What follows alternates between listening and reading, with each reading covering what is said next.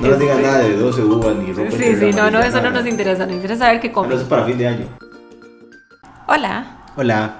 bienvenidos a otro episodio de Personas que Comen. Ujú. Sorry ahí por el descanso que tuvimos, de verdad, era justo y necesario. Sí, fue un poco. Eh, ay, te iba a decir como unannounced. Accident- break. accidentado, sí, inesperado. Un, un, un, un inesperado hiatus, exactamente, eso es lo que quería decir. Fue un inesperado hiatus, pero estas, estas semanillas como que se nos complicó mucho la cosa, pero estamos de vuelta. Sí, sí, eran muchas, muchos malabares con cosillas que estábamos haciendo. Sí, y en este episodio, un poco atrasado, eh, vamos a hablar sobre eh, acción de gracias. Es el episodio especial del Día de Acción de Gracias.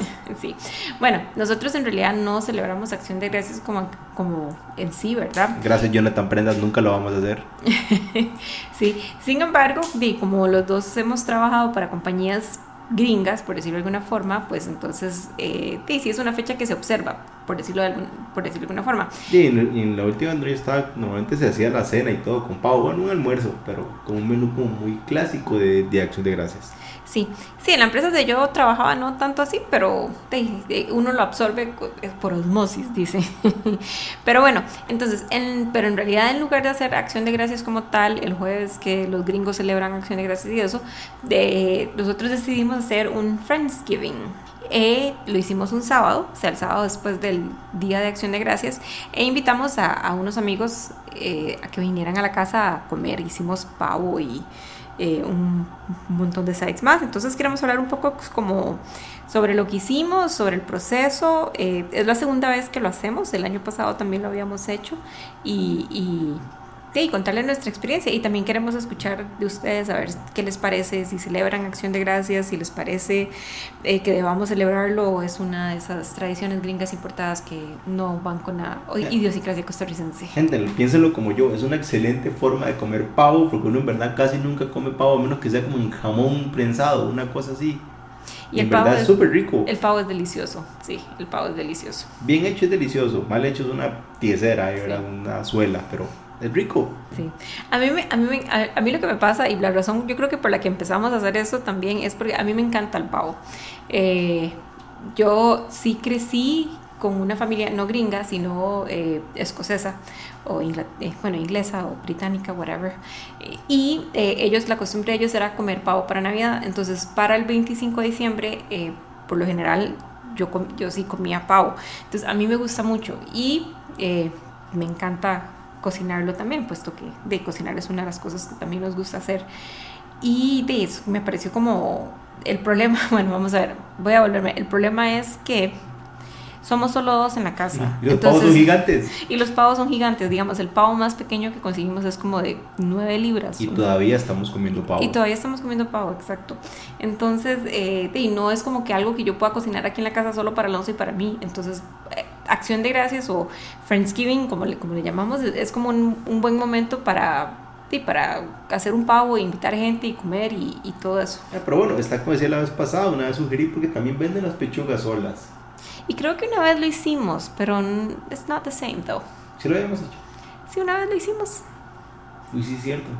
No sé, ahí mismo mi parte, mi parte favorita del pavo, entonces. Yeah, sí. Bueno, entonces, ¿cómo cocinar un pavo? Yo siempre- Ármese de paciencia. Sí, bueno, primero que nada, digamos, en sí hacer una cena, eh, digamos, cocinar un pavo, pensar en un menú. eh, Bueno, aquí hay que decir también, ¿verdad? Nosotros no hicimos todo un menú esta vez, esta vez fue como más un potluck. Ex- sí, es, eso, eso también, eso fue uno, pero eso fue uno de los cambios. Pero a lo que, a lo que iba era que, digamos, todo eso eh, re- realmente sí requiere mucha preparación y por estas fechas, especialmente si ustedes siguen cuentas eh, en Instagram o en TikTok o lo que sea, gringas de, de cocina o de influencers o no sé, compañeros, amigos, lo Fat, que sea. fatfluencer.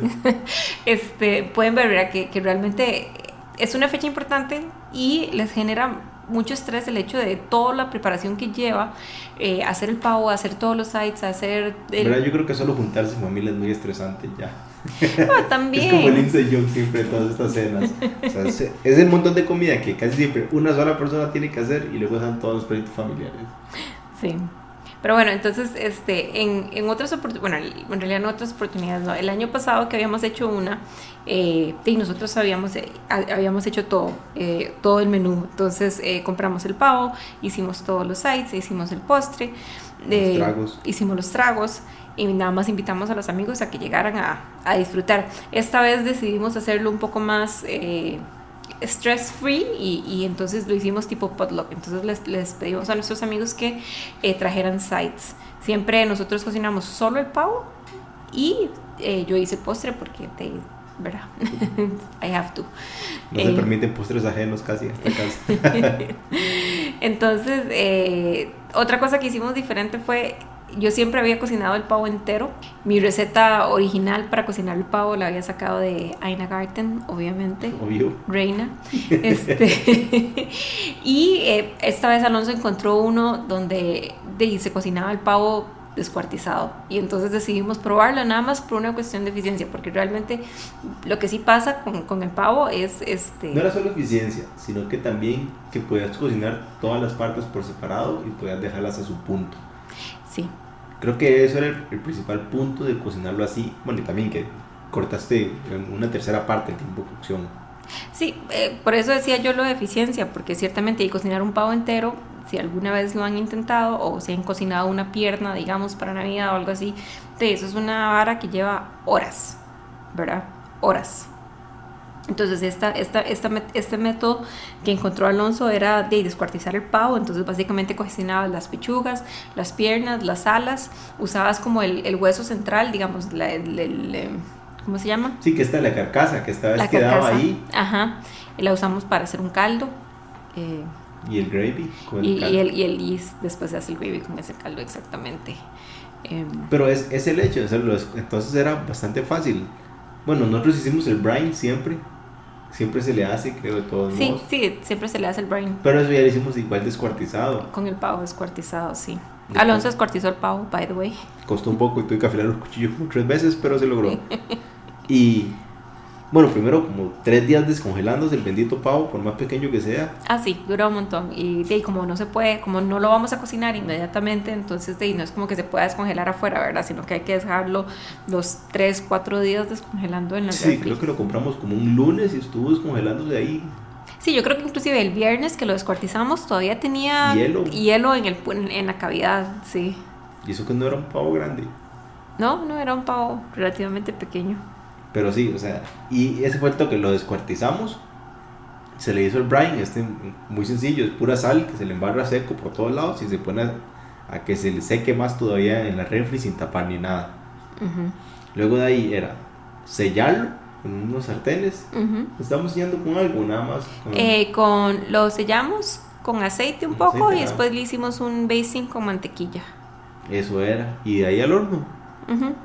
Sí, y realmente, digamos, una vez, el, digamos, el, el, en los sartenes y el basting es básicamente nada más como para sellarlo, ¿verdad? Porque no estás cocinando la carne y después, eh, pero en el horno se, se cocinó rapidísimo, yo creo que no duró ni 40 minutos. Y aquí es donde decía yo lo de cocinar las partes al punto, porque normalmente cuando quieres cocinar que queden bien las piernas, se te va a secar la pechuga y va a ser súper seca. Sí, porque la pechuga se cocina primero que las piernas. Entonces, la idea es cuando ya tenés las alas y las, piernas, la pechuga, por así decirlo, a la temperatura que necesitan, que ya están cocinadas, las sacás. Entonces no se va a secar. Que es lo que mucha gente critica del pavo, que es una carne muy seca, pero es porque lleva todas las horas del mundo para que la carne oscura se cocine bien, que la carne blanca y se secó. Sí. Que en realidad a Alonso le gusta así. Exacto, pero hay que respetar. Exacto, a mí no, a mí no, a mí no me gusta la pechuga tan, tan seca. Eh, quedó bastante bueno. A mí me gustó mucho, la verdad, esta metodología de, de hacerlo así. Estuvo súper bien. Sí, sí. Y, y lo que, mucho lo que decía el mae, que ya como no es el pavo gigante todo entero, puedes ponerlo como una bandeja, te queda espacio en el horno, lo cual nunca pasa en dirección de gracias, nunca. Sí, sí, exacto. Y bueno, como les dijimos, en realidad nuestros amigos trajeron sides, entonces a ellos les tocó traer como la ensalada y la... la... Era un side harinoso y un side ensaladoso. Y un side verduroso. sí. Entonces, este, eso, eso estuvo muy chido. Trajeron unas papas asaditas muy ricas, una ensalada con un aderezo bastante bueno. Siento que las fresas estaban ricas, a mí me gustó. Sí, estaban ricos. A mí, a mí- no es como mi cosa favorita, pero la fresa, por dicha, es como una fruta Ácida. ácida. Entonces no, no, no es, es más lo ácido que lo dulce. Entonces sí estuvo, sí estuvo rico. Y ¿qué era? Vainicas con bacon. Sí, las vainicas con bacon estaban ricas también. Pero estaba rico. Sí. Y la crema de ayote. Sí, espérese, ese, ese, ese, ese- Perdón, perdón, I jumped the gun. Sí, sí, Alonso. El asunto es que entonces, este, por alguna razón, porque they- I can never leave well enough alone, ¿verdad? Entonces yo dije, bueno, yo sé que ellos iban a traer sites, pero dije, bueno, voy a hacer una entradita, porque, ¿verdad?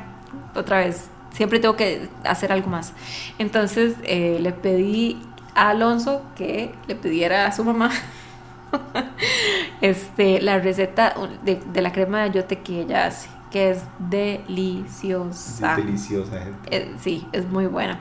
Entonces, este, obviamente, eh, receta clásica de mamá, ¿verdad? Eh, no vienen medidas de nada, pero eh, Es un puñito aquí, un poquito de esto. Aquí al gusto, aquí tantelo.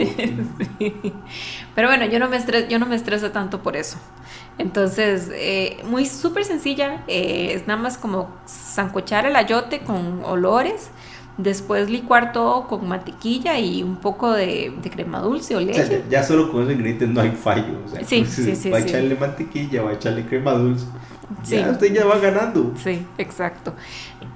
O sea, yo nunca la había hecho, yo nunca había hecho crema de ayote, la verdad. Ay, me quedó espectacular. O sea, yo, de hecho, eh, ya le dije, ya le dije a mi suegra que va a quedar en mi rotación permanente de cosas que voy a seguir haciendo porque me encantó. De hecho, tenemos ayote en la refri porque Anabel quiere hacer crema otra Sí, vez esta sí. semana. Fuimos, fuimos a comprar, fuimos el día que fuimos a la feria, compramos ayote porque voy a volver a hacer crema de ayote porque estaba deliciosa. Alonso hizo unos cócteles. Me una, una receta de un cóctel de la gente de Collective Arts que es. Ellos usan una ginebra propia, creo que es igual una infusión con ciertos berries, una cosa así. Pero la clave aquí, gente, es una cerveza que si todavía me preguntan a mí, la cerveza no debería funcionar. Es una cerveza sour, o sea, ácida, que tiene chocolate, vainilla y blueberry. O sea, eso no es ese tipo de cerveza, debería ser como una porter o una cosa así, una stout. Pero esa cerveza funciona, es deliciosa sola. Sí, la, la cerveza por sí sola es bien rica. Y la gente también se decidió hacer un cóctel con eso, el cual también está buenísimo. Sí, Y ya teniendo una idea de los ingredientes claves, es fácil como llegarle a las proporciones. sí. Entonces sí, hizo, hizo, esa copia de los cócteles de Collective Arts. Mm, estaban muy ricos, Estaban buenos. sí. También compramos vino. Creo que el Sinfandel era que habíamos comprado al final, ¿Un ¿verdad? Zinfandel? Sinfandel, un Sinfandel, que a mí me gusta mucho el Sinfandel. De casualidad, hay, hay en esas cosas que, que a veces le pasan a uno que compra un vino en específico y no, no, había, no había, entonces eh, te ofrecen otro. Eh, nos ofrecieron una botella, en una de esas que Alonso compró por internet, eh, nos ofrecieron un vino que se llama Sin, o sea, sí, es un Sinfandel, se llama Sin. Y Y nos gustó mucho. Está, exactamente, nos gustó mucho, está muy bueno. Y, y, bueno, la ventaja también es que lo venden en el auto y en el eh, Fresh. En el fresh. En el Fresh, exactamente. Entonces, este, de- tampoco es que solo se puede comprar por, por esos de Vino Mundo o lo que sea, sino que sí es, de- sí es bastante accesible. Ahí después le subimos una foto para que lo vean. Y eh, de postre, un delicioso cheesecake. Está rico. Sí, que finalmente, finalmente utilicé las moras del Poas que nos habían regalado hace Años. rato. Años. Esas moras tenían años de estar ahí fosilizadas. Sí, entonces hice un cheesecake normal, clásico, ¿verdad? Y le hice un culí de mora como el topping y estaba, quedó bastante rico, a mí me gustó mucho. Le gusta apoyar, yo, yo estaba discutiendo con Anabel que prácticamente un cheesecake es un pie. Un cheesecake es un pie, que es- tiene un, Crust un crust, exactamente, y un relleno. y un relleno, Y vámonos. exacto. Un Es un pie, gente, es un pie. Cheesecake es un pie. Sí, es un pie que se llama queque. ¿Mm? Lo mejor de ambos mundos. Yes. En realidad sí, el cheesecake es bastante bueno. Sí, y eso fue, esa fue nuestra cena de acción. Bueno, nuestra, nuestro Friendsgiving. Nuestro Friendsgiving. Eh, Y eso y como caja y media de cerveza después. bueno, sí. así, son, así son estas cosas. Y después, este, después de que nos tomamos los tragos eh, los teles de entrada y después nos tomamos el vino con la cena, de, teníamos birras y seguimos tomando birras. Sí. También había Prosecco, creo. Cierto, también había Prosecco. Ay, qué Un revoltivo de gente, estuvo buenísimo, buenísimo. Sí, la verdad lo, la verdad lo disfrutamos mucho y, y es una de esas, este yo no sé si es una cosa de viejos o qué, pero es como muy bonito. A mí me gusta mucho hacer actividades así en la casa, como donde uno hace, prepara una cena, piensa en un menú, eh, ¿verdad? ¿Qué vamos a hacer de plato principal? ¿Cuáles van a ser los acompañamientos? Eh, cócteles, todo ese tipo de cosas. Es como, es como, para mí es como eso, eh, entretener, ser host, es, es como muy chido.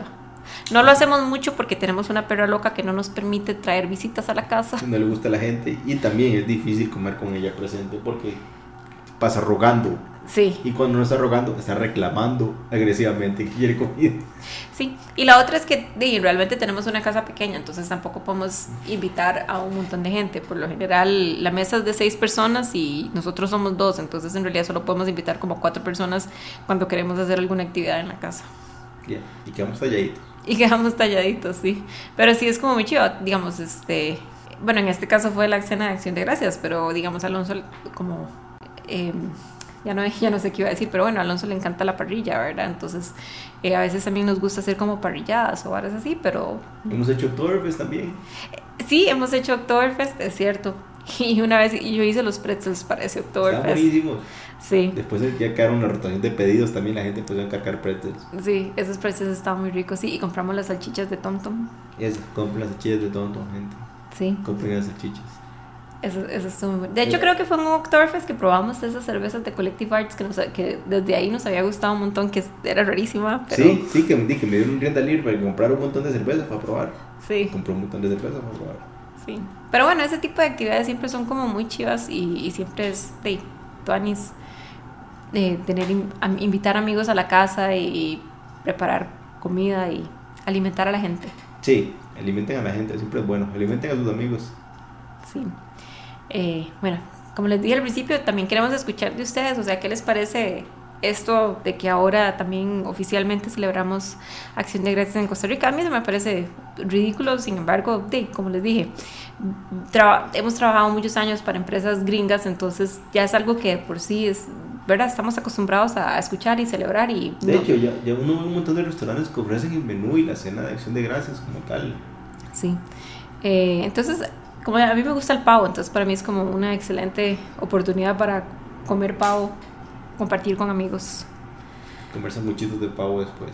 Y después, exactamente, los, los, los, leftovers, esa siempre es la mejor parte. Sí, sí, o sea, yo me hice una fama en mi trabajo anterior porque di, cuando ya lo que quedaba el pavo, yo se iba con un topper a desmenuzar lo que quedaba. es cierto. Y era buenísimo porque entonces llegábamos aquí y llegaba aquí con los sobros del pavo y hacíamos, un día hacíamos sándwiches de pavo, otro día hacíamos tacos de pavo, otro día hacíamos arroz con, pavo. y así hemos estado también, o sea, aquí di, obviamente nos sobró bastante pavo aunque éramos seis adultos, eh, no, sí, seis. Eh, cinco. Éramos cinco adultos, eh, igual de nos, nos, sobró, nos sobró pavo, entonces de aquí hemos estado haciendo igual sándwiches de pavo, sopita con pedacitos de pavo.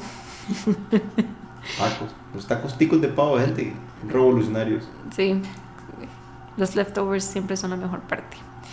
Y bueno, de eso, eso fue lo que comimos rico esa semana. Este, hablamos de lo que comimos rico esta semana. Sí, yo lo que tengamos presente. Ok. Pues yo, uy, no había pensado que comí rico esta semana. bueno, voy, voy, a ir yo, entonces. Este, creo que lo que comí rico esta semana fue eh, finalmente, bueno, yo creo que ya lo había mencionado, me llegó mi libro de The Perfect Loaf que Alonso me regaló, fue una sorpresa. Eh, entonces estoy tratando de hacer recetas de ahí. ¿Los pretzels no eran de él? Los pretzels eran de él, sí. Eh, y entonces este, esta semana hice un babka, que es como un, es como un pan, digamos, es como, es un pan tipo brioche que va relleno, como una trenza, como una trenza nada más que al final lo horneas como en un, en un molde de, loaf, ¿verdad? el babka, el original, por lo general es como igual como, como de canela o, algún tipo de, mezcla así de canela o hay gente que lo hace de Nutella, obviamente, o de chocolate. Eh, es tradicional, es tradicional. Una, miel usted dijo que le caería bien a eso. Sí, es tradicional judío, no estoy segura si lo hacen como para una celebración en específico o nada más es... Eso más tiene como un menú específico para cada celebración. Sí, exacto. Yo creo que nada más es algo que, que ves como los bagels, ¿verdad? El babka es, es bastante, eh, lo ves en todas las panaderías judías, por, por, ejemplo en Nueva York, es muy, es muy común. A mí me gusta mucho. Eh, nosotros habíamos comido babka cuando fuimos a, a, San Francisco, creo que habíamos ido a Tartín. Uy, sí, estaba delicioso. Eso estaba delicioso. Entonces, desde hace rato tenía ganas de hacer babka. Eh, en el libro de, de, The Perfect Loaf venía una receta de babka de masa madre, entonces la hice esta semana. Y eh, le hice mi propio twist, entonces la hice de ciruelas y, y pasas, ciruela, pa, ciruela pasa y pasas eh, maceradas en ron, o sea, tipo queque de Navidad, digamos como lo que uno le pone al queque de Navidad. Eso fue lo que hice de relleno del babka y en realidad quedó bastante rico. Estaba rico. Estaba muy rico y eso fue lo que, lo que yo voy a decir que comí rico esta semana. Yo ya estaba manejando ese relleno y le propuse a Nabel que lo hiciéramos relleno de miel de chiverre para Semana Santa. Siento que sería un éxito. Yo también. Eso definitivamente va a pasar. Y gente, eso no es un libro, eso es una colección de ensayos científicos acerca del pan. Sí, es muy, muy, muy detallado. Y eso es lo que pasa cuando alguien que estudió ingeniería se dedica a hacer pan después. Ya, es muy metódico. Demasiado. Yo que comí rico. Mm, qué difícil. Creo que fue, si puedo retroceder un poquito, al fin de semana pasado, que andábamos en la playa. ¿Ah, el desayuno en Ticofía o Ticofi, una cosa así. Ah, sí. Que tenían unas tostadas francesas de pan de banano. Gente increíble, en verdad. No sé cómo nunca había pensado en hacer algo así, siendo tan chanchito. Fui de feria, estaban así. No hacía falta tampoco estuvieran bañados en, el, en la salsa o lo que sea. Porque es pan de banano, ya estaba esponjoso, estaba rico, está calentito, crema batida, tenía como miel. Este, y creo que el, banano, el, banano caramelizado le daba el mm. toque. Bueno, flameado, caramelizado. También caramelizado. Este, sí, estaba rico. Si ustedes así como lo del desayuno dulce, piensen en serio en las tostadas francesas con pan de banano. Ya, eso estaba mortal. Y el café de, es, un, es un cafecito chiquitito en Liberia, digamos, después de, del aeropuerto, como yendo hacia, bueno, continuando hacia las playas, ¿verdad? Ahí sobre la principal, se llama Ticofía el café estaba, muy, bien rico. Muy bueno. De hecho, yo me tomé mi taza de café y después pedí una para llevar para el camino porque así de rico estaba. Yo estaba todo indignado porque después había una gente ahí que estaba comprando café frío que se veía buenísimo. Y le ofrecieron endulzárselo con miel de caña y dijo que no. o